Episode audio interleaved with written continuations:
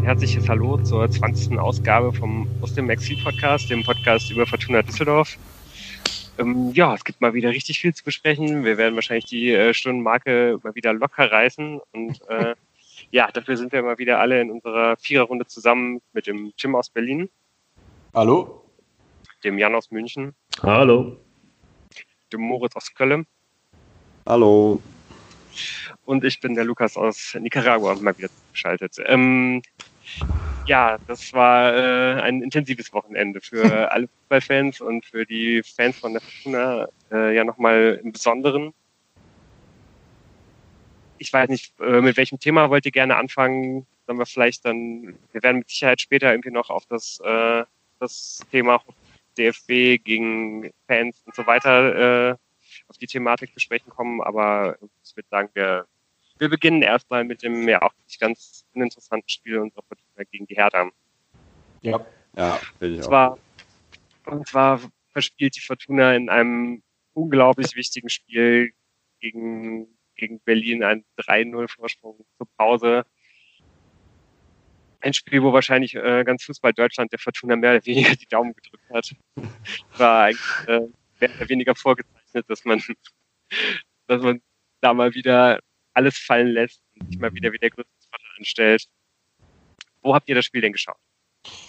Ja, ich fange mal direkt an. Ähm, es gibt äh, ja so zwei Bars, in denen sich immer die Fortuna-Exilanten in Berlin treffen. In einer habe ich am Freitag geguckt und dachte mir, wenn schon auf der Straße vielleicht der ein oder andere jetzt drüber nachdenkt, in eine Kneipe zu gehen, und die Hertha zu gucken, dann muss ich da auf die Insel der Seligen und zur Halbzeit habe ich auch gedacht, ach genial, morgen früh gutes Wetter angesagt, schön mit Fortuna-Trikot durch Berlin joggen und dann kam es ja doch anders als in dem Moment, nein, nicht alle. Also das Unken zur Halbzeit war schon zu hören, ähm, aber viele vermutet hatten.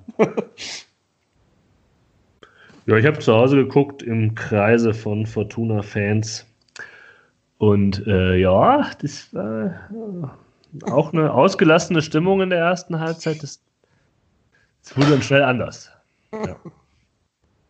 Ach was. Äh, ich war mal wieder im Stadion. Ich hatte auch große Lust, äh, was Spannung versprach. Und obwohl äh, natürlich total Grippe geschwächt und äh, bei 4 Grad und Regen ähm, waren wir ja trotzdem einigermaßen gespannt auf dieses Spiel. Ja, war auf jeden Fall ein Erlebnis. So, also es gab viele Emotionen, die ich so noch nicht, glaube ich, diese Saison äh, gespürt habe während dieser 90 Minuten Spiel. Ja. Muss ja nicht immer gut sein. So nee, nee, nee, nee, es ist nee, also wirklich es, nicht, wirklich nicht. also ich, ich wüsste auch gar nicht, wie ich dieses Fassungslose äh, wirklich in, in, in eine Emotion verpacken würde. Aber so wirklich diese Fassungslosigkeit nach dem Abpfiff, die bei 30.000 Leuten herrschte, das war schon wirklich beeindruckend. Wirklich so ein, wirklich einfach so ein, ein komplettes, es haben auch alle gleich geguckt. Es hat auch niemand wütend geguckt oder so, sondern es war einfach nur so, ein, so, ein, so, eine Art Lähmung. Mhm. Eine, eine, kollektive Lähmung, ja. Ja, ja also bei da, mir war es ein bisschen mehr der. Ah, bei ja, mir der ganz, nee, ja, fang du an. Aber bei mir in der Kneipe wollte ich mich eben anschließen, weil da ja auch ein paar waren, die das äh, sehr, äh, sag ich mal, parteiisch interessiert hat. War es dann schon eher so der Galgenhumor. So von wegen dieses komische, ach ja, das ist die Fortuna, die wir kennen, bla bla bla bla bla. Genau. Also, also dieses das fassungslose. Ja auch immer das eine Gefühl, was ah. ich dann irgendwie mal sofort empfinde, wenn, wenn sowas passiert. Ne? Es geht wahrscheinlich auch, äh, auch Fans von anderen Vereinen so, aber äh, es ist einfach so eine starke Identitätsverortung äh, halt irgendwie nochmal, ne? dass man irgendwie denkt, ja genau, das ist genau mein Verein, genau das. ja, absolut, aber man lässt sich ja dann auch wiederum mitreißen von diesem, also es war jetzt nicht so, dass in der Halbzeit alle gesagt haben, geil Leute, die Nummer ist durch, aber es war wirklich so, so ein verhalten optimistisches Ding von wegen, boah, das müsste eigentlich doch klappen können jetzt.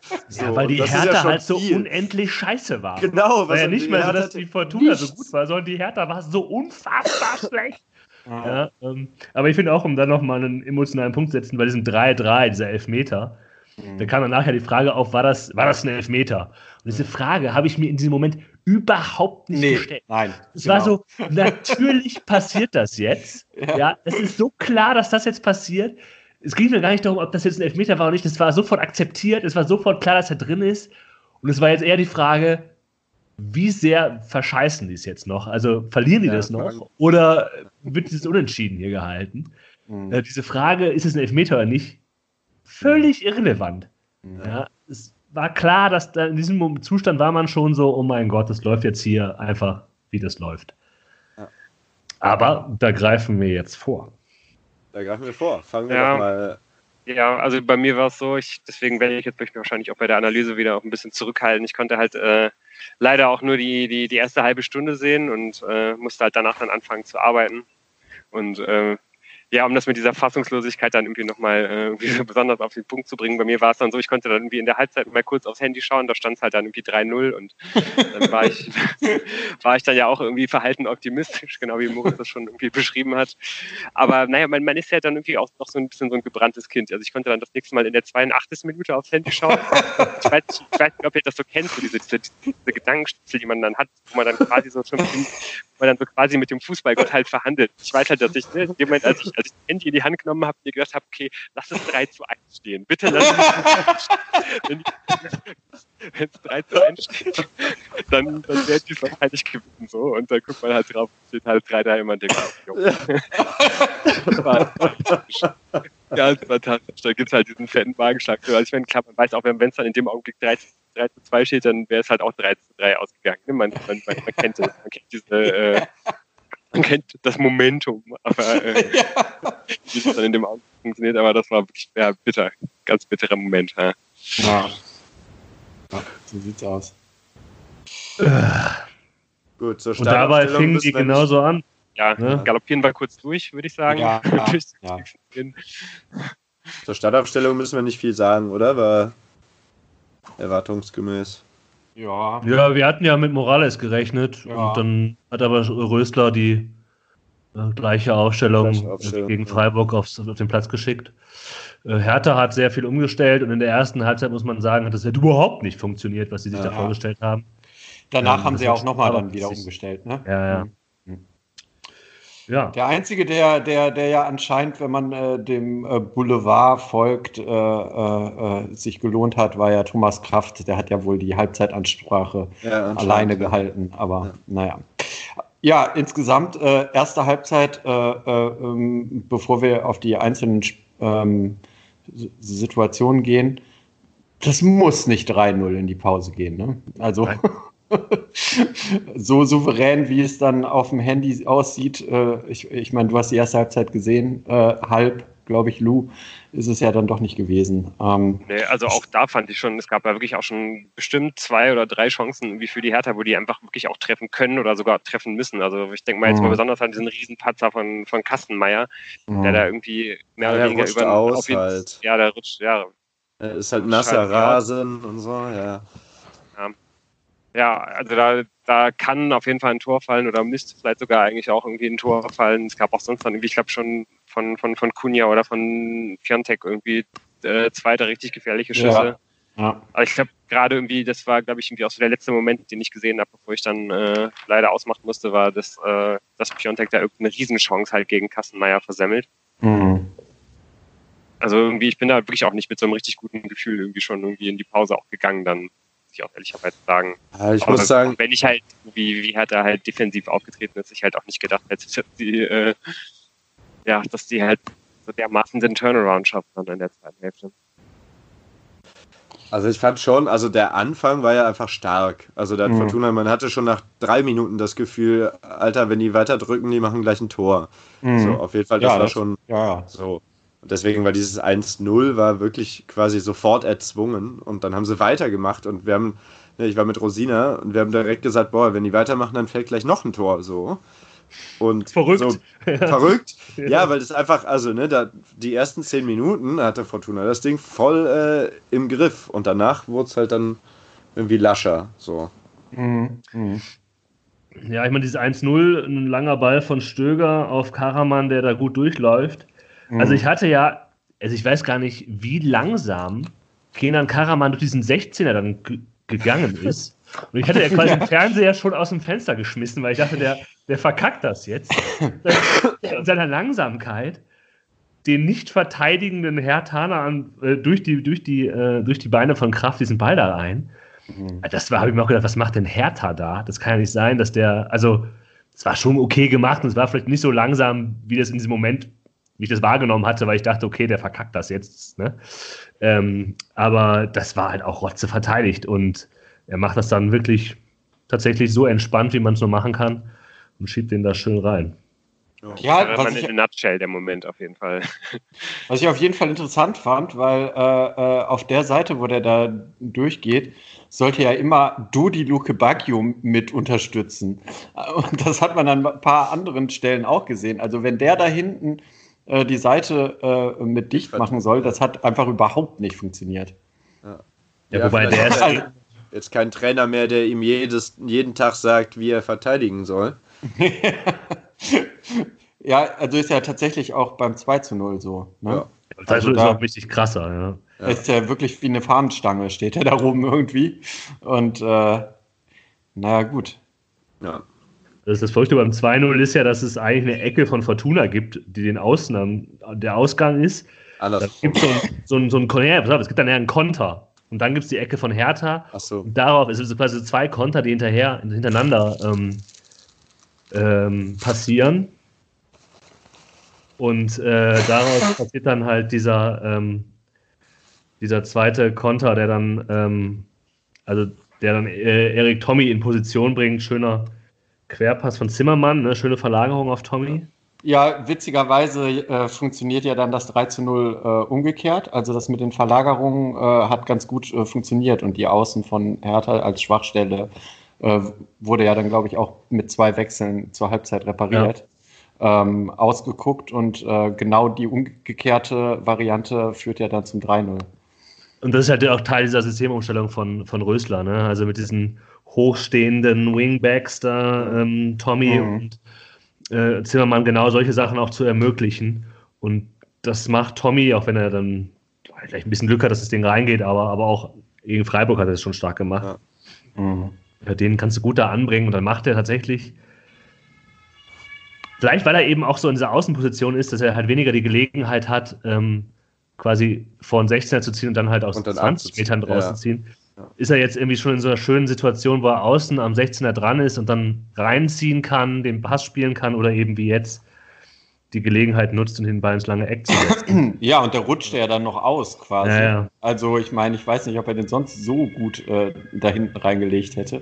Aber trotzdem muss man halt auch sagen, äh, dass Luke Baggio da in dem Moment äh, richtig alt aussieht und dass er damit nicht rechnet. Also ich meine, mittlerweile sollte man Eric Tommy kennen. Ja, es war super passiv verteidigt. Ja. Ja.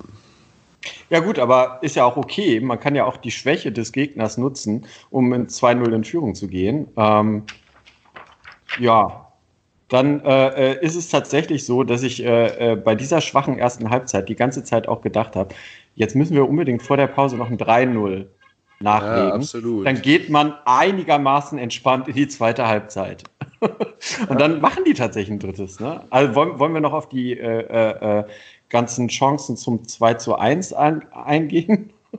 Ja, ich finde, also das, ihr habt das ja schon so angedeutet, da liegt ja schon noch ein bisschen so die Problematik dann, wenn man das so interpretieren will, kann man sagen, das Problem der zweiten Halbzeit, auch wenn ich das gar nicht so sehen wollen würde, weil die auch eine eigene Dynamik hat, äh, ist eben diese Chancen, dieser Piontek, der da jede Menge Dinger äh, ver versemmelt, aber es kann locker äh, schon 2-1 oder sogar 2-2 stehen ähm, vor, diesem, vor diesem Ball, den Luda am Ende gesehen hat, noch als letztes, dieser allein äh, Piontek auf Kastenmeier und der mhm. Kastenmeier hält ihn dann gut. Mhm. Das ist ein unglaublicher Fehlpass von Stöger, der vorher im Mittelfeld passiert und dann macht Hertha das schnell. Mhm. Sofort nach vorne. Und das haben die sich in der zweiten Halbzeit auch gemacht. Die haben dann sofort nach, egal wo sie den Ball quasi bekommen haben, ähm, Hertha haben die den Ball nach vorne gespielt. Und diese Pässe, diese schnellen Pässe nach vorne, ob die jetzt hoch waren oder flach, die hat die Fortuna auch in der ersten Halbzeit schon nicht gut verteidigt bekommen, ja. tatsächlich. Ja. Ähm, da muss man sagen, natürlich sind Piontek und Kunja auch gute, schnelle Spieler. Aber das war schon, schon schwierig und es hat sich in der zweiten Halbzeit tatsächlich fortgesetzt, ähm, muss man sagen. Und trotzdem äh, kommt dann eben nicht das 2-1, sondern ähm, dieses, dieses 3-0 in der 46. Minute, in der Minute der Nachspielzeit. Mhm. Also da ist ja auch die gute Verlagerung. Sagen, ja? Erstmal die gute Verlagerung nochmal von, von Tommy. Äh, ähm, so, und dann möchte ich da, auch wenn er jetzt in der Rückrunde bisher ja nicht so getroffen hat, wie wir uns das alle vielleicht erträumt haben, äh, nochmal kurz äh, Ruben Hennings hervorheben, weil wenn der da nicht über den Ball hoppt, das ist schon, schon gut, dass er den da durchlässt. Ja. Was ich aber noch äh, generell sagen wollte, so zum Spielaufbau der, der, Fortuna und so. Also da, ich war ja schon, habe ja in der Halbzeit schon äh, diverse Loblieder ähm, mit mir formuliert im Kopf und so, weil es waren einfach immer wieder so Situationen dabei. Fortuna mit Ball hinten, die sind so sicher, also die können so, selbst wenn dann Hertha mal gepresst hat und so, dann gibt es irgendwann so einen Moment, wo dann, äh, wenn der Ball rechts ist, wo dann Stöger sagt, ja okay, jetzt machen wir das eben, Kahn. Und dann kommt Stöger angelaufen und Kahn und äh, Stöger spielen sich zweimal die Pässe in einem Dreieck hin und her. Und Stöger ist in einer Position, wo er halt den Ball nach vorne spielen kann und es sind drei Hertha-Spieler ausgespielt. Und das war fußballerisch zwischendurch super stark. Also so Eihan und Stöger, die halt irgendwie das Pressing überspielt haben mit kurzen Pässen, das fand ich so beeindruckend. Also da freute man hm. sich zwischendurch sehr drüber, so diese Situation einfach. Das wollte ich nicht unerwähnt lassen. Nee, sorry, wir gehen jetzt auch ein bisschen vielleicht schnell durch diese gute Halbzeit durch. Also Hennings, der den Ball dann durchlässt beim 3-0, hat auch, der war hin und wieder mal unglücklich, aber er hat unglaublich viel geackert, ist viel gelaufen. Mhm. Hat sich nach hinten fallen lassen, da irgendwie auch Spieler gebunden und so. Ähm, also der war wirklich sehr äh, engagiert auf dem Platz. Äh, und das, ja, das muss man jetzt auch mal sagen, dass klar die Tore, wie man es befürchten musste, die bleiben aktuell aus. Aber er, er, er haut sich rein. Ja, und das ist das, was man ihm von ihm erhoffen kann aktuell. Was denkt ihr denn zu Berisha? Bei Berisha habe ich tatsächlich das Gefühl, der ist noch nicht so ganz in der Mannschaft angekommen, äh, was so die, die Passwege und sowas angeht. Also ich glaube, der arbeitet unheimlich viel und so, aber das war so mein Eindruck. Bei dem hatte ich als einzigen das Gefühl, der ist sehr, sehr gut, aber der ist noch so ein bisschen ein Fremdkörper in der Mannschaft. Oder habt ihr das vom Fernseher aus anders gesehen? Ja, ja. War weniger auffällig auf jeden Fall. Er hatte schon mal auffälligere Spiele, ist aber wieder viel gelaufen auch, hat ja. viele Räume abgedeckt, aber ja, er hat nicht mehr diese, diese Szenen, die er am Anfang vielleicht noch hatte, diese Pässe, die man ähm, in den 16er rein, da hat er tatsächlich weniger von, ja. Also ich muss äh, sagen, ähm, ich äh, glaube, dass das jetzt speziell bei dem Spiel jetzt ähm, am Freitag auch damit zu tun gehabt hat, dass man äh, die äh, Außen als Schwachstelle von, von Hertha gesehen hat und deshalb viel über Außen auch probiert hat. Mhm. Ähm, aber du hast schon recht. Also ähm, ich glaube, dass da noch mehr gehen kann. Ja, ja ich, ich glaube auch, dass es an der Ausrichtung liegt. Ähm, also die Fortuna, wenn sie halt aufbaut, mit kürzeren Bällen und die Leute da einbindet, ist das eben das Duo, das du da erwähnt hast, Stöger und Eihahn. Und über rechts dann Zimmermann. Und wenn es über links geht, dann ist es eben häufig ähm, Tommy, der da den Ball nach einer Spielverlagerung bekommt, nach einer Seitenverlagerung äh, und äh, dann da äh, ein bisschen am, am Rad dreht.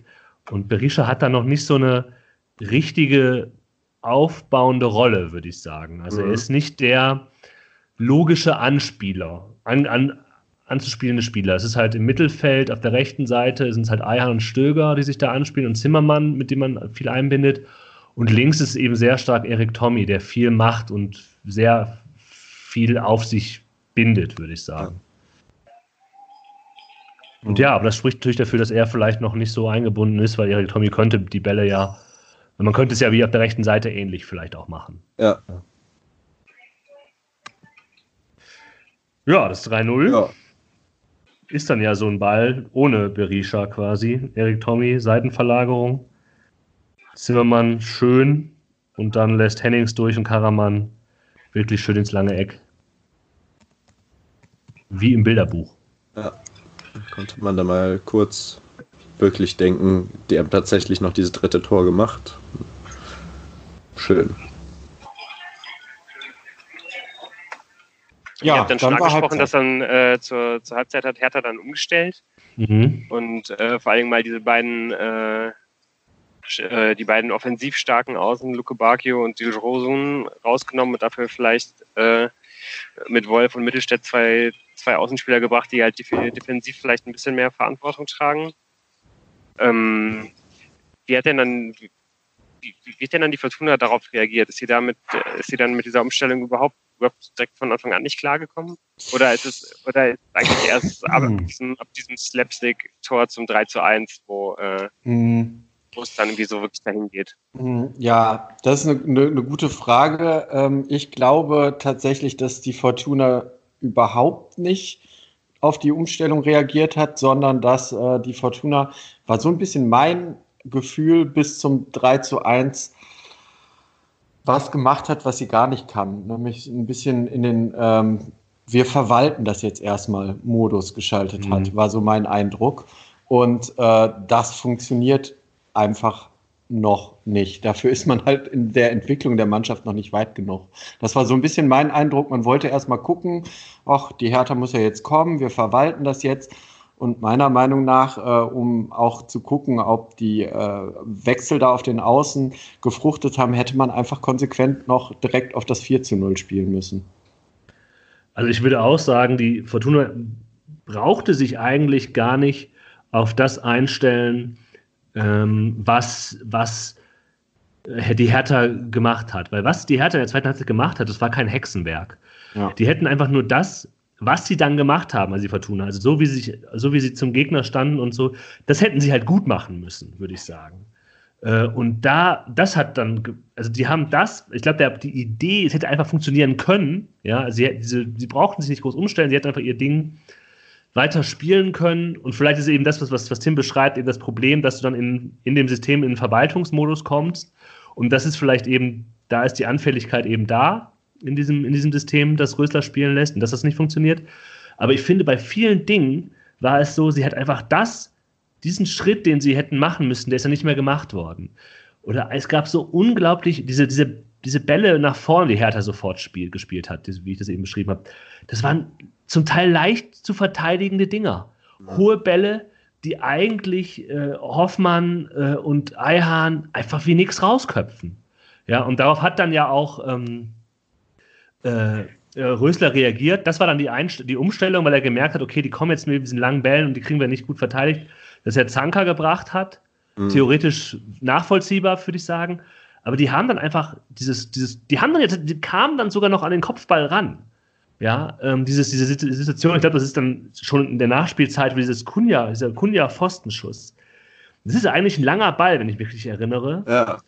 Äh, den Hoffmann dann, glaube ich, einfach ja. nicht, oder ja, ja, nicht Hoffmann, gut rausköpft. Und dann kommt Kunja denn an den Ball und kann schießen. Und das, solche Situationen gab es zuhauf. Ähm, wo man denkt, eigentlich ist doch alles da, eigentlich seid ihr doch da und trotzdem was ist denn da jetzt los, dass, dass der Ball weg ist und sofort beim Gegner, in gefährliche Situationen zum Gegner kommt? Ja, ja, also es war ja auch einfach so, bis zur 60. Minute war Hertha komplett harmlos. Ne? Und dann kommt ja. das 3 zu 1. Ja, also man hatte schon kurz so nochmal diese 15 Minuten, wo man dachte, also so 10 und nach, nach 10 Minuten dachte man dann irgendwie, ja, okay, jetzt haben sie sich irgendwie eingegroovt und es läuft eigentlich harmlos. Äh, Hertha kommt nicht gefährlich vors Tor. Ja. Ja, und dann dieses Eigentor, also so ein völlig irrlichtende Flanke. Tommy tritt drüber und kriegt ihn an die Hand. Ja, Slapstick. Ja. Ja, also es ist wirklich auch, ich finde es wirklich, also wenn man gerade mal wieder mein, mein, mein Lieblingspunkt, den ich hier, glaube ich, jetzt wie fast jede Woche anbringe, wenn diese äh, Szene halt irgendwie passiert, dann steigst du auf jeden Fall ab. Wenn man sich mal überlegt, mit was für wichtigen Eigentoren sich Fortuna halt jetzt irgendwie selber ein Bein gestellt hat, ne? In den Spielen gegen Hertha und gegen Bremen, ja. die einfach so unglaublich ja. wichtig waren. Dann macht halt Kastenmeier gegen Bremen dieses Eigentor, was du wahrscheinlich einmal in 100 Jahren bekommst und jetzt halt diese Szene da mit Tommy, dass dann diese Aufholjagd einleitet, wenn man halt in den beiden Spielen, ja, ist jetzt ganz viel äh, hätte, wäre, wenn und aber und so, aber das ist schon wirklich, es ist wirklich schwer, das zu sehen. Ja. Und sich dann halt wirklich so selber das Bein stellt. Ja. ja, und dann nach dem 3 zu 1, also ich, ich muss ganz ehrlich sagen, in der Kneipe war dann auch so, ähm, da, da fing das Zittern an und ich glaube bei der Mannschaft auch. Ja, absolut. ja. Und äh, ja, dann hätte man halt irgendwie konsequent auf das 4-1 gehen müssen und nicht irgendwie, ach komm, wir kriegen das jetzt über die Runden, aber dann fällt halt auch direkt zwei Minuten später dieses ja, 3 zu 2. Also, genau. ah, weil Fortuna halt auch versucht dass man, äh, mhm. dass man sich dann halt irgendwie nach einer Ecke halt auskontern lässt. Also die eigentlich hat die Fortuna ja genau das gemacht, oder? Also ja, ja, das stimmt schon. Also ich, ja, aber auch nach dem 3 zu 2, da, dann, dann muss er halt auf das 4 zu 2 gehen. Und ah, irgendwie standen die mir manchmal so ein bisschen zu weit äh, ähm, mit der ersten äh, Pressinglinie zu weit hinten in der zweiten Halbzeit. Aber ich glaube, dass daran, du hast halt recht, aber diese Sekunde, wenn du das 3-2 bekommst, ja, schon, vielleicht schon ja. vorher, dann, dann, dann denkst du, ich glaube, da läuft halt der Kopf ja, ja, so krass an. Da verlierst du einfach mhm. äh, eben genau diese Linie auch um, zum Teil. Und da denkst du nur noch, okay, jetzt müssen wir das hier irgendwie halten. Ich glaube, die Option, wir gehen aufs 4 zu 2, die ist den Spielern dann ja, so schnell nicht zu vermitteln. Quasi. Ja, ja, klar. Ähm, und ja, dann, uh, ja, also auch darüber empfehlen, beim 3 zu 2, da ist schon dann tatsächlich auch ein ziemlicher, ist ein Fehler, weil Kunja ziemlich alleine da steht und dann fast frei schießen kann. Das wird ja dann sogar noch abgeblockt. Genau, da wird dann auch noch abgefälscht, so, ne? Das ja. ist ja auch, ja, ja. auch noch so, also erst Ich glaube, sonst hätte er den gehabt, der Kasten. Ja, so genau in die Ecke wäre er nicht gegangen, komm. Ja. Und auch bei dem, Elf, also beim Elfmeter ein, einfach so ein Laufduell, das Zanker dann halt dicke verliert gegen, gegen was, Kunja oder Piontek, der da gefolgt wurde? Ja, ähm, ja, und Kastenmeier geht da halt hin, ist zu spät. Ja. Dann ist halt, oh. Und dann war halt, fuck. Und dann ging es halt Fortuna los. ja, ja auch noch Chancen hatte. Also dann war es ja wirklich ja, aber, ein. Aber ja. Mo, hast du jetzt nicht gedacht, dass die jetzt noch das 4-3 machen, du hast eher gedacht, scheiße, wir verlieren das noch. Ja, natürlich. Trotzdem hat Ampoma fast ein Tor gemacht äh, und Sudner hätte auch da aus, der, äh, aus dem 16er aber, aber auch treffen zum, können. Ja? Aber kommen wir nochmal zum 3 zu 3. Also ich finde da in der Entstehung, bei der Entstehung des 3 zu 3, äh, da hat auf jeden Fall äh, äh, der Pass, den, den er dann spielt, ist natürlich super. Ich glaube, Toro Nariga ist das. Mhm. Der wird da echt viel zu sehr einfach nur begleitet und der kann ganz in Ruhe diesen Steilpass spielen. Ja. Und äh, ja, als dann dieser Steilpass da in den Strafraum kam, ja, da habe ich eigentlich schon fast damit gerechnet, dass das jetzt gleich das jetzt ein Elfmeter wird. wird ja. Ja, ja. ja. das war so ein Elfmeter-Pass irgendwie. Ne?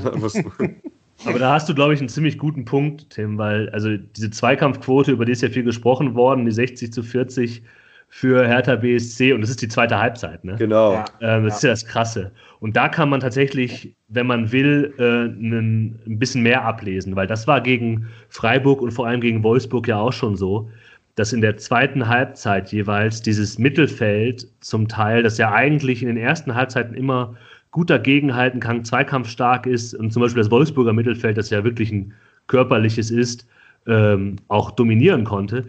Diese zweiten Halbzeiten, da bricht das immer zusammen, habe ich das Gefühl. Da fehlt dann der Zugriff, dann ist man nicht mehr so nah dran, dann geht man nicht mehr so drauf. Also dieses Zweikampfverhalten war schwierig um das mal vorsichtig. Ähm, ja, da hast du absolut recht. Ja. Vielleicht ist das ja jetzt auch der nächste Schritt. Also ich meine, äh, ich habe natürlich als äh, äh großer äh, Liebhaber der, der Laufleistung, ähm, dass die Zweikampfführung im zweiten Halbzeit der, der in der ersten Halbzeit entspricht, könnte ja der nächste Schritt sein. Äh, gelaufen ist Fortuna auf jeden Fall wieder ordentlich. Ziemlich viel, ja. Ja, aber zum Teil auch hinterhergelaufen. Ja. aber die hatten auch schon in der ersten ja, Also spricht auf jeden Fall halt trotzdem dafür, dass es halt äh, keine, keine, keine Kraftfrage ist. Ne? Also das, ja. äh, wenn, wenn die Meter halt auf jeden Fall irgendwie alle noch gemacht werden und auf jeden Fall auch noch in der zweiten Hälfte halt irgendwie noch alle wichtigen Sprints, um alle Löcher zuzumachen, irgendwie gegangen werden, so dann spricht es auf jeden Fall dafür, dass es halt einfach eine, dass es halt eine, eine Einstellungssache ist, eine mentale Kraft. Also ich finde es auf jeden Fall bemerkenswert, wenn man das halt teilweise, ähm, ohne da jetzt zu viel reininterpretieren zu wollen, ähm, mit den Spielen unter Funkel vergleicht, ähm, die Laufleistung neuerdings, weil ein großes äh, Konditionstrainingslager konnte ja nicht mehr dazwischen geschaltet werden. Dass das jetzt ähm, dermaßen in die Höhe geht, mag natürlich auch mit ähm, Herrn Stöger zu tun haben, der ja immer ordentlich Kilometer frisst. Das liegt, das liegt an dem anderen Spielsystem. Also die ja, laufen ja höher ja, an, äh, die sind nicht ja. mehr so passiv. Da kommen die Kilometer, glaube ich. Die, ich würde vermuten, dass die meisten Kilometer, die die Fortuna jetzt mehr läuft, Kilometer in des gegnerischen Hälfte sind, wenn der Gegner den Ball hat. Ja, also dieses ja, ja. nicht mehr bis zur zum 16 äh, bis, zur, bis zur Mittelfeldlinie kommen lassen, sondern eben früher äh, mhm. draufgehen, würde ich sagen. Da, da mhm. kommt das größtenteils her. Und ja, äh, klar, Stöger ist halt jetzt der Dreh- und Angelpunkt, der vorher fehlte und eben mehr Meter macht. Ja. Ähm, und Berisha ist, läuft auch immer relativ. Äh, Berisha macht halt auch sehr viele Meter. Ja. Aber ja, Fazit des Ganzen. Also, ich meine, am Ende, nach dem 3 zu 3, muss ich sagen, ähm, das war so ein Vogel, vogelwildes Spiel. Da hätte es ja noch in beide Richtungen kippen können. Ja. Ähm, ich war am Ende dann froh, dass das Spiel vorbei war und ich habe dann auch relativ fluchtartig äh, meinen Ort, wo ich es mir angeguckt habe, verlassen und wollte diese ganzen äh, Debatten nach dem Spiel da äh, nicht mehr verfolgen. Das war echt. Also ich hatte danach schon den Kaffee auf. Und das war echt echt schon so ein. Un also, ich meine, klar kann man sagen, diese ganzen Dinge hast du in der ersten Halbzeit vielleicht schon gesehen, da muss es nicht 3-0 stehen, aber du denkst dir halt einfach, wenn's, wenn, also was, denn, soll, denn, was soll denn sonst noch passieren? Ja. Diese rotzenschlechte Hertha, ja, die darum bettelt, wie Nuri da gesessen hat, dieses Spiel. Das hast du jetzt nicht gesehen, Moritz. Nee, aber das habe ich nicht gesehen. Der saß da dieses ganze Spiel wie ein Häufchen Elend. Und du hast nur gedacht, so eine Mannschaft musst du doch jetzt schlagen. Hat übrigens bei, auch bei keinem der Tore dann gejubelt. Ja. Von Hertha. Hm. Er hat wahrscheinlich, hat wahrscheinlich sich in deiner Urlaubsplanung für die nächsten Wochen gestört.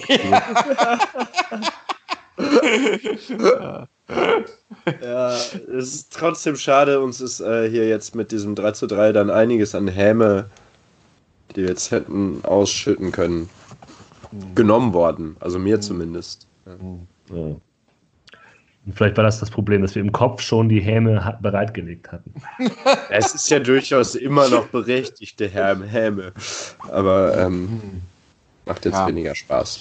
Also ist auf jeden Fall so, äh, dass ja auch äh, un unmittelbar danach ähm, der ähm, Rösler davon gesprochen hat, ja, morgen werden wir ein Hangover haben, aber noch die Pressekonferenz jetzt vor äh, dem Saarbrücken-Spiel gesehen und meinte, ja, Samstag war Hangover.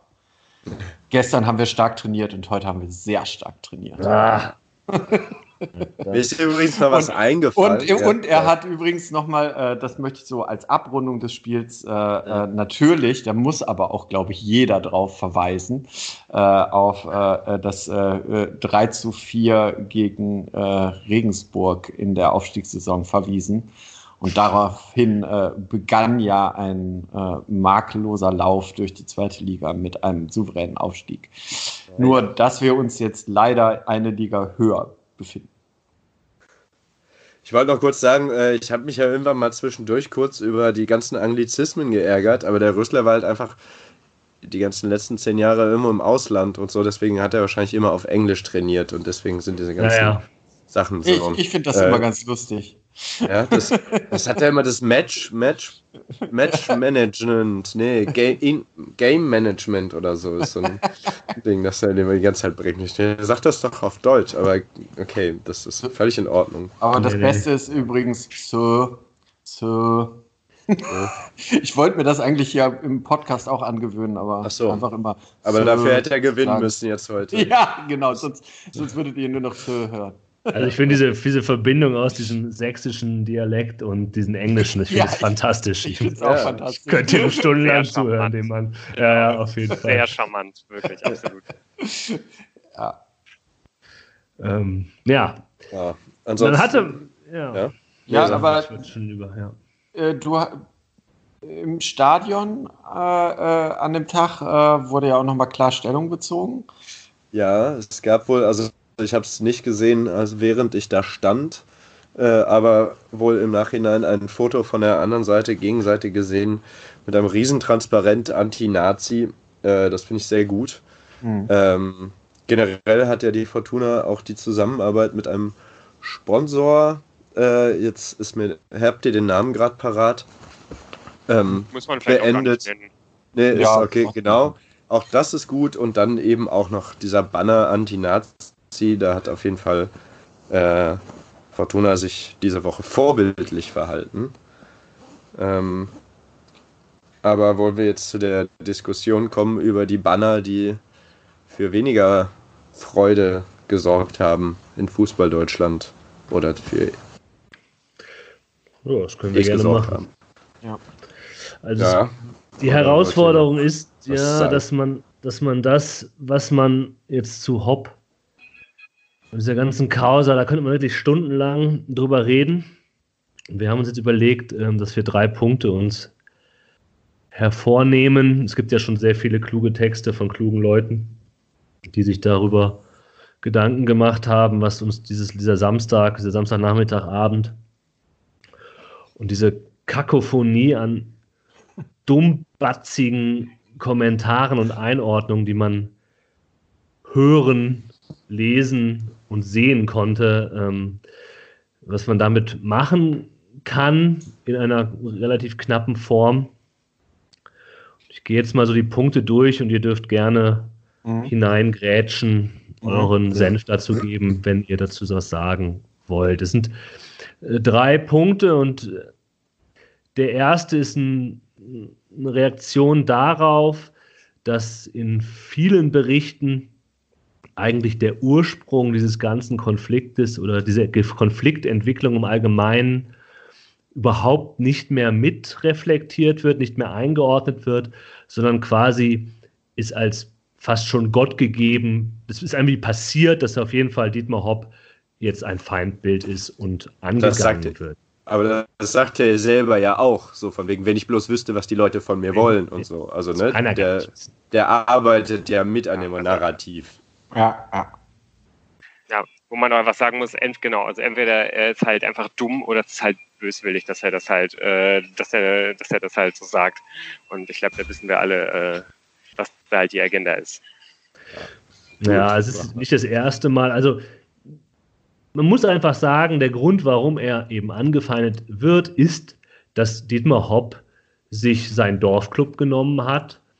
Ähm, das ist der Ausgangspunkt und ihn in die Bundesliga führen wollte. Ähm, und man kann ja fragen, warum möchte, wollte Dietmar Hopp diesen Verein äh, in die Bundesliga führen, so eng mit seinem Namen verbinden? Äh, einen Verein, das wird immer wieder dann auch positiv für ihn ausgelegt, für den er selber ja gespielt habe. Aus der Region kommt er und da lebt er ja noch. Man kann das als Motiv sehen, dass er sich da irgendwie mit dem Dorfclub verbunden fühlt, aber er fördert ja nicht den Amateursport, das könnte man ja auch machen, sondern er wollte einen Profifußball dort spielen lassen. Und es ist sicherlich nicht übertrieben, wenn man denkt, dass er das tut, um sein eigenes Ansehen seine, ein, äh, zu steigern, Anerkennung zu erfahren und seinen Namen zu verewigen. Weil ja, auch einfach mal Promi zu werden. Das genau. schaffst du ja nicht. Also als Firmengründer, okay, kenn, also kenn, Firmenchef kenne dich die Firmenleute, aber so richtig Promi ist er erst seitdem, oder? Also. Ja, genau. Also ich habe, gerade wenn man das irgendwie auch mal vielleicht so ein bisschen mit diesen Ownern aus dem US-Sport irgendwie vergleicht, das ist halt einfach ein unheimlich wichtiges Ding. Die stehen halt alle Schlange, um sich halt diese, um sich halt in der, gerade im Basketball oder äh, in der NFL sowieso halt irgendwie diese, diese, diese Franchises halt irgendwie zu, äh, zu, zu kaufen. Das, da kommt man, glaube ich, sowieso irgendwie kaum rein. Mittlerweile gehen die halt alle auf den Fußball über, die, die halt irgendwie ein bisschen weniger Geld haben. Aber die machen das halt einfach vor allen Dingen eben ganz genau, um halt irgendwie so ein bisschen Promi-Status irgendwie zu erwerben, weil du dann einfach halt deine, deine Buddies in die Loge halt einladen kannst, halt einfach so, so ein bisschen repräsentieren kannst und halt einfach irgendwie coole Sachen unternehmen kannst. So. Und äh, die Leute machen das halt eben auch, selbst wenn ihre Sachen halt krasse Verluste einfahren. So. Da geht's halt wirklich nicht um, um Geld, da geht's nicht um irgendwelche, ich glaube, da geht's halt, das, das ist halt vielleicht überhaupt einfach ganz genau Ja. ja, und äh, gleichzeitig hat es ja auch dieses, oh, ich tue was für, für meine Region, so diesen, diesen Charity-Aspekt, ne? Ja, das, das, das wird, damit wird es ja häufig auch verknüpft. Ich glaube halt, dass ich meine, wenn man sich die Biografie von Dietmar Hopp anguckt, das ist eine Aufstiegsgeschichte, der hat wirklich was Bemerkenswertes geleistet. Das kann man jetzt mal so neutral sagen. Ja, der werden, ja. das ist ja mal so. Und wie, wie Moritz es sagt, wer kannte den? Also klar, der taucht halt vielleicht auf Listen auf, wie die Quanz oder so, ja, aber wirklich mit dem Namen, mit der Person, das ist ja kein Gesicht vor Augen. Und ich habe, also auch mit diesen Charity-Aktionen, die er macht und so, da geht es ja einerseits darum, wie möchte er vielleicht Gutes tun, aber sicher geht es auch darum, allen zu zeigen, seht her, was ich geschafft habe. Das ist meine mhm. Lebensleistung. Mhm. Und wo kriegt man mehr öffentliche Aufmerksamkeit als im Fußball?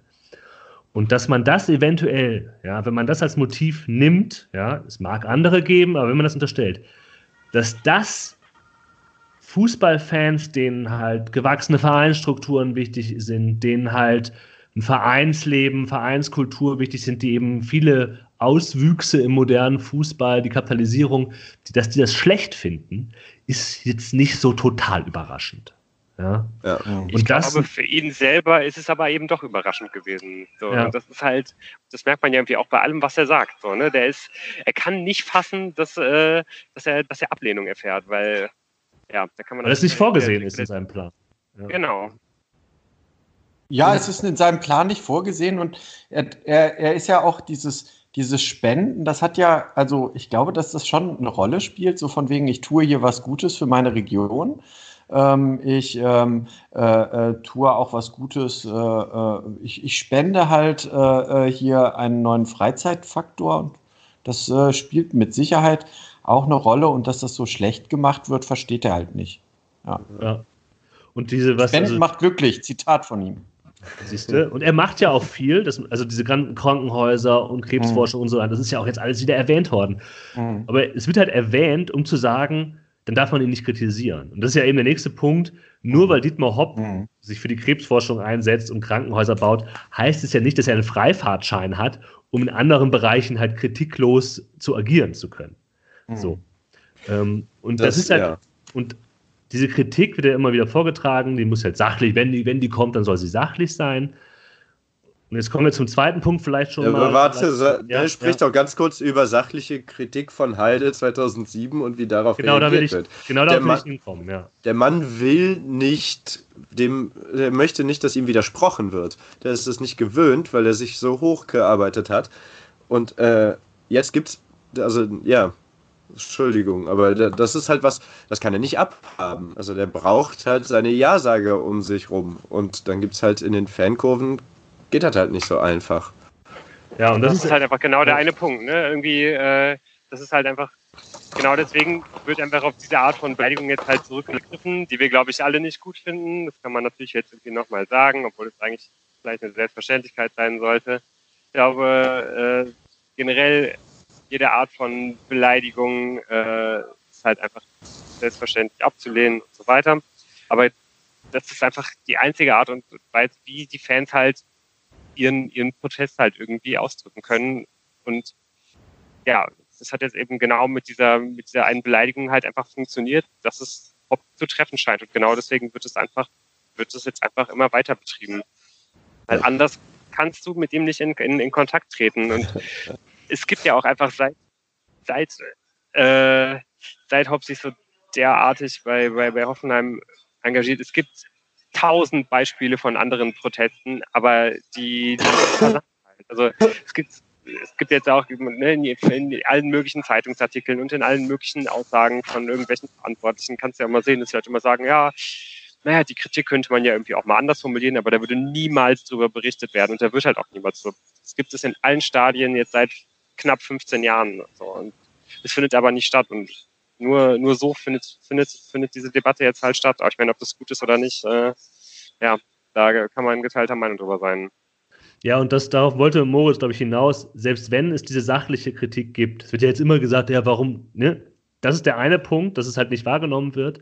Und die Reaktion von Hopp und seiner Seite darauf, die ähnelt frappierend dem, was bei dieser unsachlichen Kritik, ja, den Beleidigungen eben gemacht wird. Also, ähm, was, was auf Moritz anspielt, auf Heidel 2007, da war äh, Hoffenheim noch in der zweiten Liga und da hat Heidel mehrere Punkte gebracht, warum er das kritisch sieht, was, was Dietmar Hopp da tut. Und die Reaktion von Seiten von Hoffenheim, von Hopp-Seite war, den DFB, die Medien, die Öffentlichkeit aufzufordern, hier einzuschreiten, die Diffamierung gegen äh, Hopp äh, zu unterlassen und hier quasi wie, als ob hier Rassismus und Diskriminierung äh, gegen äh, vorgetragen wird, so darauf zu reagieren, was Heidel eben sachlich gesagt hat. Also dieser Swing, und das ist der zweite Punkt, den wir machen wollten, die Kritik an Dietmar Hopp die eine eigene Geschichte hat, mit Rassismus, Diskriminierung von Minderheiten in der Gesellschaft gleichzusetzen, zu verbinden und zu verkoppeln. Das hat auch schon eine längere Geschichte als Reaktion auf Kritik an Dietmar Hopp, ob die jetzt sachlich oder unsachlich ist. Und an diesem Wochenende, an diesem Samstag bis, in die bis, bis heute, hat sich das leider halt stark gehalten. Also, dass man die Fälle gegen, mit Toruna Riga gegen Schalke, dass man rassistische, sexistische äh, Kommentare in Stadien gleichsetzt mit dem, was man gegen Dietmar Hopp sagt. Und das ist eine ziemlich perfide Verknüpfung, die in keinster Weise dem gerecht wird, was dieser Konflikt bisher ausgemacht hat.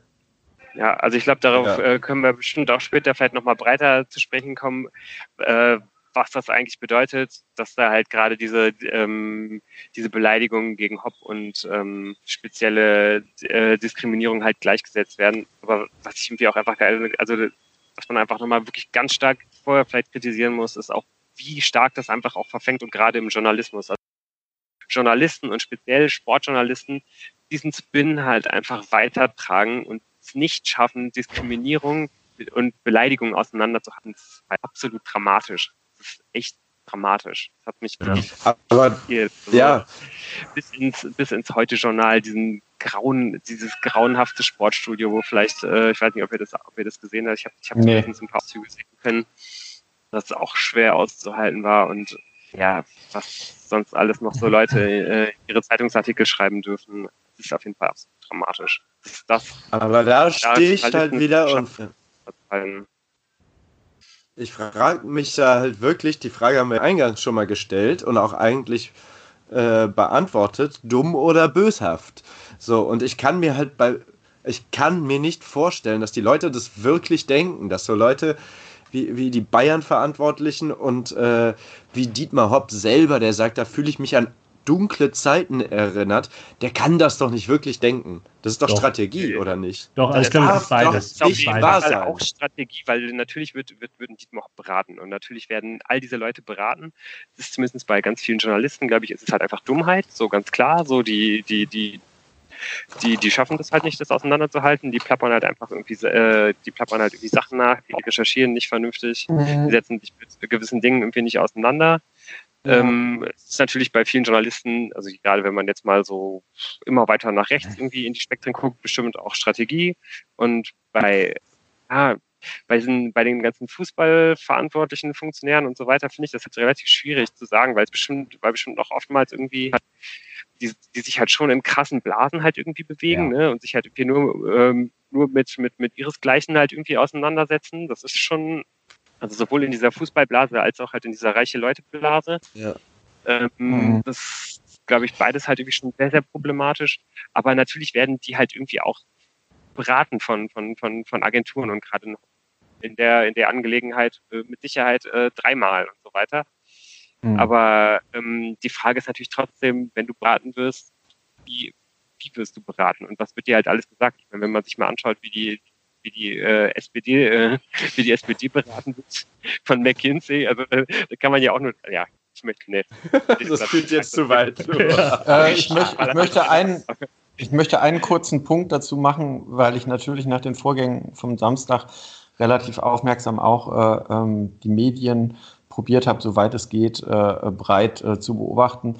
Was auffällig war, war äh, tatsächlich, dass äh, im ersten Moment äh, wirklich sehr viele ähm, äh, auf diesen Kurs, der da vorgegeben wurde von, von Bayern und von, von, von Hertha, äh, äh Hertha, sage ich schon, äh, Hoffenheim offizieller Seite eingeschwenkt sind und ähm, solche Artikel zuhauf äh, äh, durch die Medien waberten und auch das Sportstudio das unterstrichen hat, äh, dass aber die reflektierteren und differenzierteren äh, Artikel einfach ein bisschen haben auf sich warten lassen und das ja. ist halt äh, in der heutigen Gesellschaft wo Medienschaffende auch oft Getriebene sind, ähm, wirklich was gewesen, was diesmal ganz augenfällig war, dass da im Laufe des Sonntags auch noch differenziertere Bilder gezeichnet wurden. Ja, auch das würde ich auch sagen. Medien. Ja. Ja. es gibt auch viele gute Artikel, aber ich glaube tatsächlich diejenigen, die da halt in den Studios sitzen, die halt wirklich das große Publikum erreichen, die haben das schon sehr mitgespinnt und es ist immer noch da. Also auch verkackt. heute. Die haben es ja, so krass ja. Aber was ich noch zu also das ist was, was, was Lou gesagt hat, auf deine Frage, Moritz, von wegen, ja. wo kommt das denn her? Ich glaube, da hat Moritz, äh, Lou, äh, schon ziemlich einen Punkt. Ich glaube, diese, diese Männer, die da in diesen Fun Funktionärsposten sitzen, diese Rummeniges, Hobbs, die können mit diesem Narrativ oder diesem, diesem, diesem Thema gegen Rassismus, gegen Sexismus, gegen Homophobie, können die nichts anfangen. Die hm, finden das, glaube ich, prinzipiell ja prinzipiell richtig, das ist so gefühlt, ist das, ja, ja, da müsst da, da, da machen wir was. Machen sie nicht, sondern das machen halt Fans für die, ja. ja. Und dann und taucht Da muss man auch mal ganz kurz äh, einhaken. Welche Fans machen das denn? Ja, dazu kommen wir, können, ja, dazu können, können wir gleich kommen. Aber, ähm, und dann kommt etwas, was sie wirklich betrifft. Weil ja. die fühlen sich betroffen, weil Dietmar Hopp ist einer von ihnen. Ist einer von den Buddies, ja. Ist einer der, der reichen, weißen ja. Männerelite, die diesen Fußball prägt. Ja. Und deswegen sind die Reaktionen auch so. Weil mit dem, ja, mit dem sie sich verbunden fühlen, der einer von ihnen ist, mit dem kann man sich natürlich solidarisch zeigen, mit Menschen, mit denen man nichts zu tun hat, ja. Die vielleicht, keine Ahnung, die Villa putzen. Ja, mit denen hat man wenig zu tun. Und da, das ist weit weg. Und trotzdem glaube ich, denen ist schon klar, dass das ein Thema ist und das verknüpfen die dann. Und das verknüpfen die halt, glaube ich, unbewusst, aber eben auch ziemlich bewusst. Und das ist ja eben, also diese, diese ganze Opfernummer ist doch schon auch bewusst. Also so dieses, ne, also weiß ich, was da Rummeninge noch gesagt hat, ich, ich ducke mich jetzt nicht mehr weg und wenn ich dann bis Ende an, ans Ende meines Lebens mit Bodyguards rumlaufen muss, so, ne, als, also das ist wirklich so, wir, wir werden hier gerade angegriffen. Wir, reiche, weiße, mittelalte bis alte äh, Männerführungselite, werden hier gerade ange angegriffen und da stehen wir alle zusammen und da halte ich jetzt auch den Kopf hin so. Aber was dieses Wir auch wirklich eigentlich bedeutet und in, inwiefern du entweder dazu gehörst oder nicht, zeigt, glaube ich, ganz deutlich, dass sehr wohl all diese Leute trotzdem nicht reagiert haben, als eigentlich jemand, der einer von ihnen ist, nämlich Mesut Özil, äh, vor Gott, vor zwei Jahren war das mittlerweile, vor anderthalb ja. Jahren, ja. Äh, als, als ihm genauso, also als, als, ne, als, als es diese ganze Poste um ihn halt irgendwie gab, ja. so, da hat keiner für ihn Partei ergriffen und schon gar nicht ein Thomas Müller, der sich jetzt ja auch ja, anscheinend schöner Tweet, hat, danke. Äh, seinen Müll da ins Internet zu ejakulieren. Also ich weiß nicht. Äh, also es zeigt, selbst wenn du halt, selbst, selbst wenn du Teil von dieser Blase bist, wenn du nicht äh, ja, Thomas Müller heißt, bist, ne, gehörst du, gehörst du halt trotzdem nicht dazu. So. Selbst, selbst wenn du es schaffst, in diesen Kreis aufzusteigen. Ja, wobei es, glaube ich, also ja, ich glaube, Thomas Müller ist halt natürlich auch, aber es gibt natürlich nochmal einen Unterschied zwischen den Spielern, die auch reich sind und so, aber ja. und den Funktionärsebene. Ja, das stimmt schon. Ähm, das ist schon noch, glaube ich, da, da, differenziert sich das nochmal weiter aus. Andere ähm, Szene. Aber du hast, du hast, du hast, auf, äh, da würde ich gar nicht widersprechen wollen eigentlich. Ja. Ähm, und dann können wir jetzt auch mal, das ist der dritte Punkt, so, was sind denn jetzt die Reaktionen, was sind jetzt das, was Lou schon angedeutet hat, ja, die Eskalation der Lage, was sind die Konsequenzen, die daraus passieren? Weil wenn Karl-Heinz Rummenigge sagt, das hässliche Gesicht, das hat sich da gezeigt, des FC Bayern, dann ist das schon sehr schwer zu ertragen, wenn man weiß, dass, dass äh, Karl-Heinz Rummenigge halt äh, Deals mit Katar macht und so weiter und so fort. Und diejenigen, die jetzt ausgeschlossen werden sollen, die Ultras der Schickeria vom FC Bayern, wenn ich an den FC Bayern denke und darüber überlege, was ist eigentlich gut an diesem Verein, ja, was sind so die wenigen positiven Dinge, die ich mit diesem Verein verbinde? Sind das alle Sachen, die, die, nichts, die nichts mit Rummenigge zu tun haben, die nichts äh, die, die, wo er gar nichts zugeleistet hat, sondern das sind Dinge, die eben äh, Fangruppierungen vom FC Bayern eben nicht nur die Schickeria, aber eben sie auch geleistet hat, was Aufarbeitung der NS-Vergangenheit geht, was antirassistische Arbeit angeht und so weiter und so fort. Und diese werden jetzt quasi mit den Rechtspopulisten, den, den tatsächlichen Hetzern in der Gesellschaft gleichgesetzt, äh, ausgerechnet diejenigen, die, ähm, die sich am stärksten im Fußball gegen Nazis mit einsetzen. Ähm, und diejenigen, die sich freuen darüber, dass die jetzt nicht mehr reinkommen können, eventuell, es ist eben nicht nur Rummenigge, der seine Katar-Connection durchziehen kann, sondern es sind die nach wie vor vorhandenen Rassisten und Neonazis beim FC Bayern München. Ja. Ja, und, Und es wird wahrscheinlich ja sicherlich auch in Bayern- anderen Kurven ja, so. Absolut. Es wird ja wahrscheinlich der beim, beim, beim FC Bayern München nicht, äh, nicht halten machen, sondern äh, ja, also man kann natürlich nur spekulieren, wie das, wie das jetzt in den nächsten Wochen weitergehen wird, aber es besteht ja zumindest die, die Option, dass die beiden verhärteten Fronten äh, das jetzt zur Eskalation kommen lassen. Und ich finde auch schwer, mir irgendwie vorzustellen, da jetzt irgendwie nochmal einzuknicken. Hm.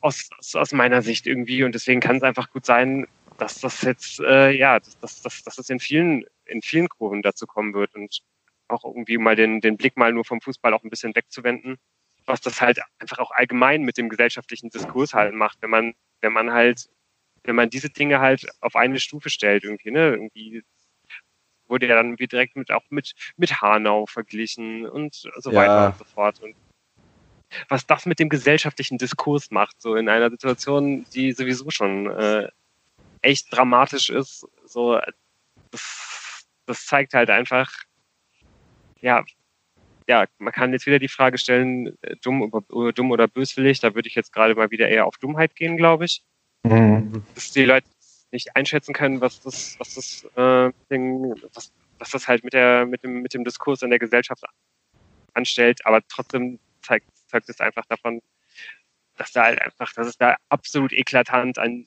jeder Form von Anständigkeit fehlt, an jeder Form von, von, von Werten und von all dem, für man ja sonst, ja, für man ja sonst, also, man ja eigentlich dafür plädiert, dass man dafür einstehen würde, wenn man gerade eben sagt, diese Dinge haben hier keinen Platz, sich da so ein bisschen die Deutung zu halten.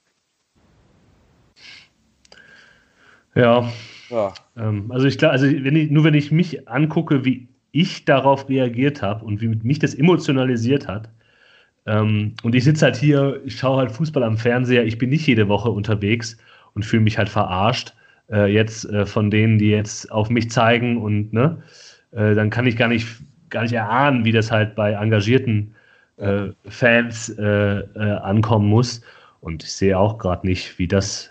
Und es gibt auch kein Interesse daran. Und das muss man auch mal sagen, ja, der gute Dietmar Hopp, der ja hier das ganz große Opfer ist, der tut nichts dazu, irgendwas zu deeskalieren, sondern der unterläuft regelmäßig, er selber oder eben wie sein Anwalt heute, ähm, der hier ganz sicher nicht vom Rechtsstaat gesicherte Sachen fordert. Ähm, ja, das ist nochmal ein anderes Thema. Aber ich glaube, wir können jetzt hier auch mal einen Strich machen. Wir könnten sehr auch viel über, über viele Sachen reden. Ich würde, ich würde gerne äh, aus diesem äh, Teil unseres Podcasts hinausgleiten mit äh, einem, ja, äh, sagen wir mal, poetischen Gedicht äh, zur ähm, Bundesliga 2026-27. Ähm, jetzt, wo Hopp in aller Munde ist, äh, selbst bei den Nicht-Fußballfans, die Debatte hat ja vielleicht sogar, ich glaube, die hat sogar die Tagesthemen eröffnet oder so. Und äh, wir wissen ja alle durch einen äh, absoluten Opferstatus bleibt man im Gespräch. Könnten sich ja andere ähm, äh, äh, reiche äh, Menschen in Deutschland dazu bemüßigt fühlen, auch ähm, Vereine äh, zu übernehmen und in die erste Liga zu führen, um der eigenen Region etwas Gutes zu tun. Und äh, deshalb kommen wir jetzt vor dem Wetter zu den Ergebnissen des ersten Spieltags der Gazprom-Bundesliga 2026-2027. Der VfB Spieldorf gegen Rot-Weiß Essen 2 zu 1. Neckars Ulmer Sportunion gegen DJK Bad Homburg 1 zu 3. Hamburger Sportverein FC Union Heilbronn 0 zu 0. Arminia Bielefeld, 1. FC Herzogenaurach 2 zu 2. Der ähm, Sensationsaufsteiger Melsunger FV gegen die Sportvereinigung Aurich von 1911 1 zu 2. Die TSG Hoffenheim, der Pokalsieger des letzten Jahres und Champions League-Teilnehmer, äh, standesgemäß gegen die Spielvereinigung Degussa Unterhaching 3 zu 0. Der Lüner SV gegen die Würzburger Kickers unterliegt knapp 2 zu 3. TB Springer Berlin, FC Gerlingen 1 zu 1 und standesgemäß erledigt der Serienmeister Rasenball Leipzig seiner Pflichtaufgabe gegen den Aufsteiger Bonner SC mit 5 zu 1. Und nun zum Wetter. Du kannst ja noch mal sagen, wie du auf diese Liste gekommen bist. Nee, das, ja, das, also das, das veröffentlichen hab, wir dann. Ich habe einfach mal recherchiert, wo, wo tatsächlich so die äh, äh, reichsten Menschen in Deutschland momentan wohnen. Und wenn die jetzt alle ihrer Region etwas Gutes tun wollten, dann hätten wir diese Spielpaarung in ein paar Jahren. Äh, wir müssen da allerdings schon sagen, ich habe ein bisschen gefudelt, weil äh, einige Aufstiege dauern so lange, da müssten schon noch ein paar Fusionen zwischendrin ah, okay, äh, sein. müsste man ja, ja, ja. Ist ja, ja. Nicht, fast nichts da gewesen wäre. Das ja, richtig, richtig. Einfach eine, äh, Spiel, äh, eine, eine, Spielberechtigung einfach von ja. einem äh, anderen höherklassigen Verein gekauft wurde. Ja, ja und wo, da gibt es, glaube ich, Präzedenzfälle. Ja. Wo, wo wir schon bei, bei, bei äh, unterklassigen Vereinen sind. Ja, ja. Das ist doch die prima das Überleitung ja was an. zu unserem Knaller morgen. ja. Ich kann leider nicht hinfahren. Also ich habe so ein bisschen kurz mal, äh, wenn ihr wollt, sage ich ganz kurz nur was zur sportlichen Form gerade äh, und mhm. des FC Saarbrücken. Genau, es geht jetzt im Viertelfinale äh, um den Einzug ins Halbfinale und zwar in äh, Völklingen wird gespielt, weil das äh, Stadion in Saarbrücken seit einigen Jahren im Umbau ist und auch dieses Jahr immer noch nicht fertig geworden ist. Ähm, deswegen eben dieses Ausweichstadion nach in Völklingen. Ähm, Trainer in Saarbrücken ist Lukas Kwasniok seit äh, Dezember letzten Jahres. Ja, vorher war Dirk Lottner Trainer. Ähm, und jetzt kommt's. Achtung vor Saarbrücken. Also erstens haben sie in der ersten Runde Regensburg, in der zweiten Köln und in der dritten den Karlsruhe SC rausgeworfen. Zweitens haben sie die letzten vier Spiele gewonnen mit einer Tordifferenz von 17 zu 3 Toren. Ähm, die führen gerade mit 55 Punkten die Liga an, mit 18 Siegen, einem Unentschieden und drei Niederlagen und insgesamt 52 zu 17 Toren haben sechs Punkte Vorsprung auf den SV Elversberg, der äh, Zweiter ist, und dann schon zehn Punkte auf dem zweiten Platz. Also da kommt nicht, oder beziehungsweise fahren wir nicht irgendwo hin, sondern die spielen, auch wenn es vierte Liga ist, sehr souverän. Was ich noch anmerken wollte, ist, da gibt es, also der, der Topscorer ist Sebastian Jakobs, der in 18 Spielen 17 Tore gemacht hat in der Liga.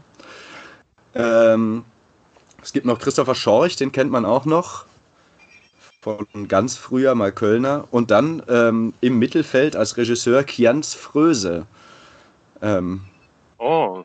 Und Tim Golley, äh, oder? Tim und Golley Tim Golley, genau. Ja. Äh, Tim Golley ist auch Teil des Kaders, aber Kianz Fröse, auch der macht mittlerweile jetzt einige Spiele. Ist gerade dahin gewechselt mhm, mh.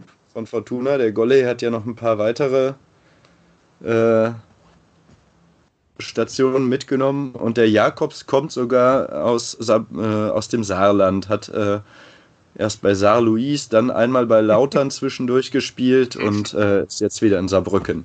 Wird aber nicht spielen. So. Wird nicht Sebastian, spielen. Ach. Sebastian Jakob hat Knieprobleme und äh, fällt aus.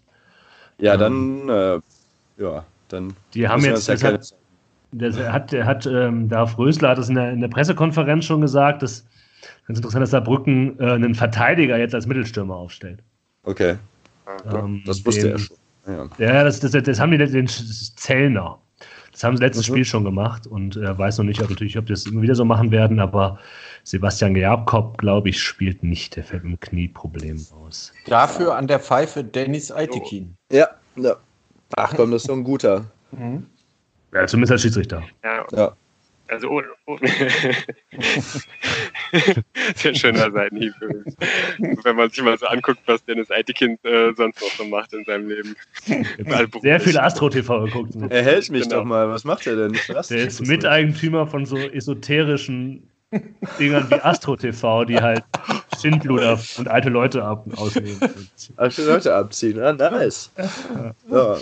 Müssen wir jetzt vielleicht nicht vertiefen, Ja, also- er ist ein guter Okay, Schiedsrichter. okay. Das, äh, das stimmt schon mal. Ja, also ohne jetzt, äh, genau, also um dann wieder mal vielleicht auf den Fußball zu kommen, so Ja. ein bisschen, äh, ähm, ja, ohne die genauen anatomischen Voraussetzungen zu kennen von dem äh, Saarbrücker Abwehrspieler, ich würde mir vorstellen, dass das dann wahrscheinlich so eine Art, äh, dass er dann als so eine Art Sturmtank wahrscheinlich funktionieren soll, Mhm. ähm, weil er wahrscheinlich nicht wegen seiner, wenn er Verteidiger ist, wahrscheinlich nicht Mhm. wegen seiner überragenden Geschwindigkeit aufgestellt Ja. wird. Wahrscheinlich ist es dann halt einfach so eine richtige Kante und da könnte ich mir natürlich, könnte ich mir ganz gut vorstellen, dass man dann vielleicht Zanka äh, dagegen stellt.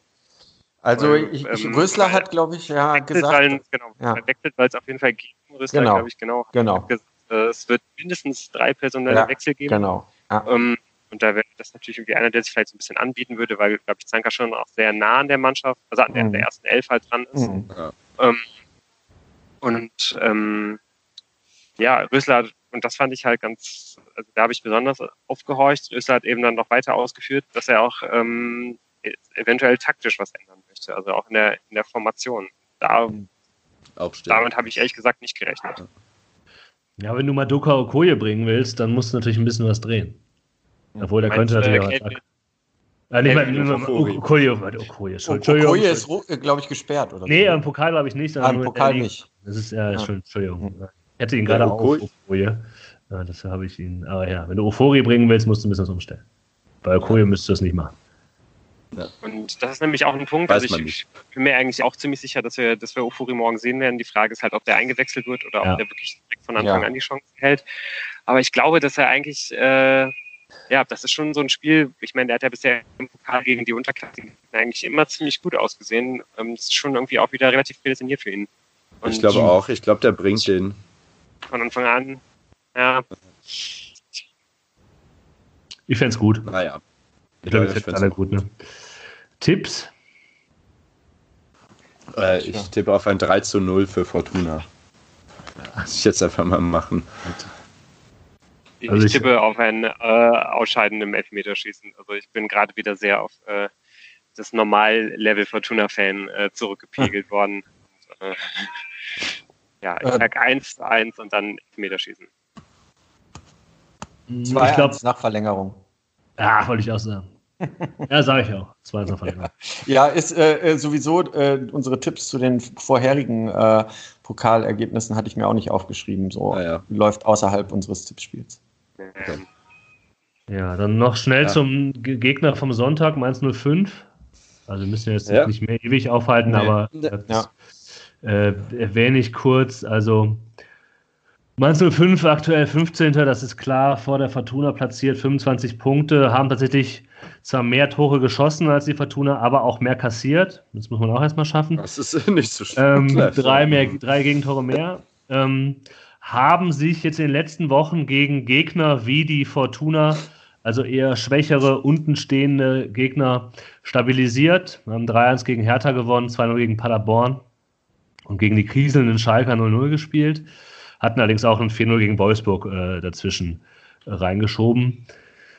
Ja, die spielen entweder ein 3-4-3 oder ein 4-2-2. Ähm, kommt immer drauf an. Was kann man sagen? Also ich glaube, die Fortuna muss einfach das, was sie können, gut machen. Dann haben sie, glaube ich, schon Chancen gegen, gegen Mainz. Also die sind über die Seiten anfällig quasi, selber aber auch relativ äh, flankenintensiv unterwegs. Also sie flanken sehr viel, schießen auch gerne mal aus der zweiten Reihe, versuchen das Zentrum dicht zu machen. Das haben sie zumindest gegen Paderborn versucht. Ähm, und wenn die Fortuna es eben schafft, hier zwischen Zentrum und den Flügeln, was sie eben ja können, zumindest immer so eine Halbzeit, die letzten Spiele, äh, mit Zimmermann, mit, ähm, mit Tommy, dann, dann kann das schon funktionieren.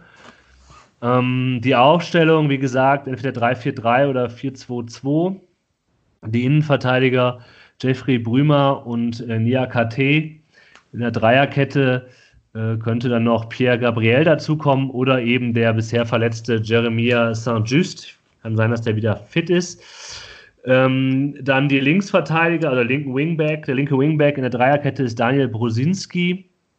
Rechtsverteidiger oder rechter Wingback Riedle Baku, wenn die mit einer Viererkette spielen, äh, kann der Pierre Gabriel auch Rechtsverteidiger spielen. Das defensive Mittelfeld äh, von Dani Lazza und Leandro Barrero äh, besetzt oder wenn Riedle Baku eben nicht den rechten Verteidiger in der Dreierkette spielt, dann kann er auch defensives Mittelfeld spielen und vorne ähm, Robin Quaison und äh, Levin Öztunali.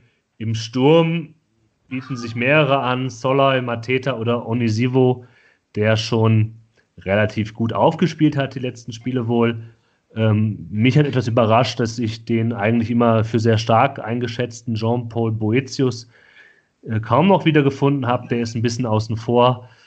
Ähm, ja, das, wie gesagt, das, die Fortuna muss einfach ihren Spielplan durchkriegen und dann kann was gehen.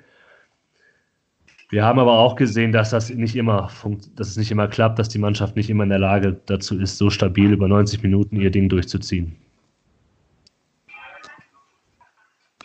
Ja, das sind meine ja. fünf Centers.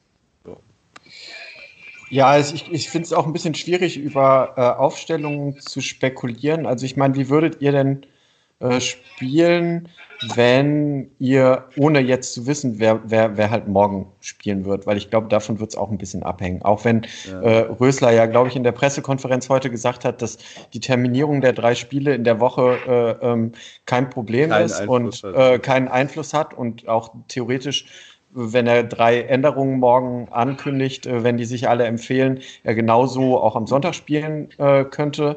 Aber was muss man, wie muss man gegen Mainz spielen? Also ich finde, die Fortuna hat alles. Also wenn die, wenn die so spielen oder auch so aufstellen wie bisher unter Rösler, das kann klappen. Mhm. Da sehe ich jetzt kein Argument dagegen. Mhm. Also so wie gegen Hertha anfangen. Ja, oder ich meine, ich würde immer Morales Botzek, da würde ich immer ein Fragezeichen hinterstellen, aber. Mhm. Mhm. Ähm, so Botka könnte halt auch, der wird bestimmt spielen jetzt. Der ja, spielt morgen, glaube ich. Glaub ich auch. Ja. Aber das hat er ja sogar gesagt, dass eigentlich die Entscheidung zwischen Botzek und Sobotka sehr knapp war. Also mal sehen, wenn er jetzt sehr gut spielt, morgen, vielleicht steht er dann auch am Sonntag ja, gegen Mainz auf dem Feld. Das muss ich ja ganz ehrlich sagen, das habe hab ich halt überhaupt gar nicht mitbekommen. Und da bin ich irgendwie auch ein bisschen überrascht, weil irgendwie, ich finde, also äh, Sobotka hat irgendwie bei all seinen Einsätzen und bei all seinen Chancen, die er diese Saison bekommen hat, einfach noch kein einziges gutes Spiel abgeliefert. Aber bei Rösler hat er noch gar nicht gespielt. War eigentlich, ja, es das mag sein, aber äh, trotzdem ist es auf jeden Fall für mich bisher eine der absoluten Enttäuschungen diese Saison. Auch wenn er ja. natürlich irgendwie nach einer langen Verletzung wiedergekommen ist, aber auch als dann irgendwie mal ein paar Wochen ins Land gegangen waren nach den schwachen Spielen zum Anfang, also irgendwie, da kam wirklich sehr wenig. Also, mhm. bin, ich, bin ich auf jeden Fall gespannt, wenn, wenn, der, wenn, wenn er nochmal eine Chance erhält. Ja. Ich glaube, über Möglichkeiten also jetzt haben wir natürlich so ein bisschen ähm, äh, Mainz und äh, Saarbrücken.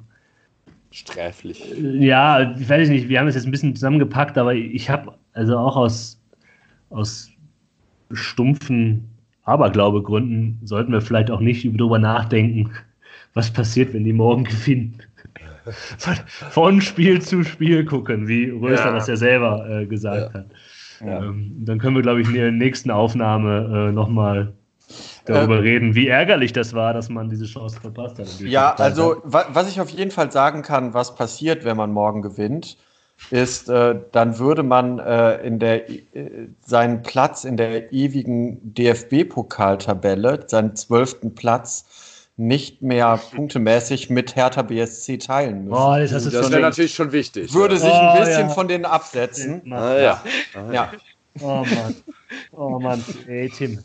Wobei, wie ist das denn, wie ist das denn, wenn man da jetzt einen Unentschieden holt? Ja, da, ja, ja, ja, ja, stimmt. Das stimmt. Das, das würde reichen, um sich von Hertha ja. abzusetzen, ja. Dann weiß ich noch, äh, dann fühle ich mich jetzt gerade mit meinem Tipp noch ein Stück besser. Sehr gut. Ach, du Jemine. Ja. Ja, ich denke auch, wir können ja vielleicht dann, äh, genau, also gerade dann wie, klar, wir denken eigentlich alle auch sehr, sehr viel eigentlich an den, an den Pokal wahrscheinlich, aber es ist wahrscheinlich ganz gut, das vielleicht noch, sich dann noch irgendwie nicht so sehr von, der, äh, von einer eventuellen Euphorie irgendwie tragen zu lassen, auch wenn das der auch wenn es die erste Halbfinalteilnahme von Fortuna in Jahrzehnten werden könnte. Ähm, und dann ja nächste Woche darauf einzugehen, was hätte sein können oder vielleicht was, äh, was, was noch sein, sein wird, weil ja ähm, dann auch schon der eventuelle ähm, Gegner der Fortuna oder der wahrscheinliche Gegner von Saarbrücken ausgelost sein wird. Weil die Auslosung am Sonntag stattfindet. Also, dann, äh, also da bedacht sollte. Ja, also ich, ich würde gerne, sehr gerne mit, mit, also wirklich, es ist mir eine Genugtuung, eure Tipps gegen Mainz einzusammeln, weil ja die Tipps äh, im Hinspiel äh, durch unsere grauenhaften technischen Probleme hier in Berlin verschütt gegangen sind. Von daher äh, legt mal los.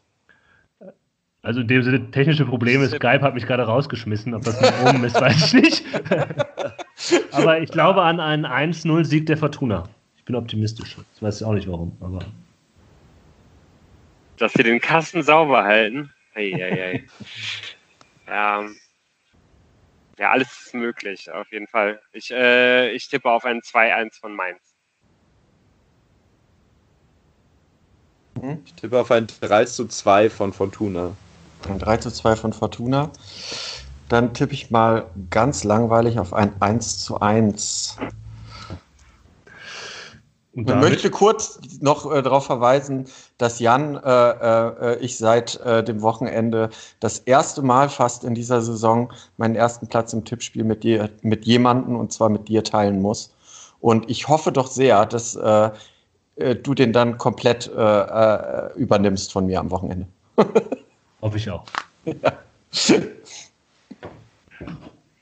ja alles klar. Ähm, das war ja, ich würde sagen, dann können wir irgendwie auch zum Ende kommen. War ja wirklich auch eine, eine schwere Ausgabe. Also ich weiß nicht, wie es euch ging. Also gerade ja. gerade der, der, der erste Teil war ja schon schwierig genug, aber ja. die gerade bei dem bei dem Hop äh, Fußballfunktionär-Fan-Teil irgendwie da einigermaßen ruhig und sachlich zu bleiben, fiel mir noch viel, viel, viel äh, schwerer, hat man, glaube ich, auch gemerkt. Mhm. Ich hoffe, das ist auf jeden Fall einigermaßen annehmbar gewesen. Ich weiß nicht, wie es euch da ging. Es war, das ist euch jetzt irgendwie äh, von den schwierigeren Aufnahmen. Ja, dass es halt Aber, Mehrwert hat, ja. ist dann halt auch. Mehrwert hat. Ach ja, okay. Damit äh, äh, wünschen wir euch alle eine schöne Woche. Ja. Mit, mit zwei, zwei hoffentlich erfreulichen genau. und Spielen und äh, wir hören uns nächste Woche wieder. Genau. Ciao, ciao. Ciao. Ciao, danke fürs Zuhören. Ciao.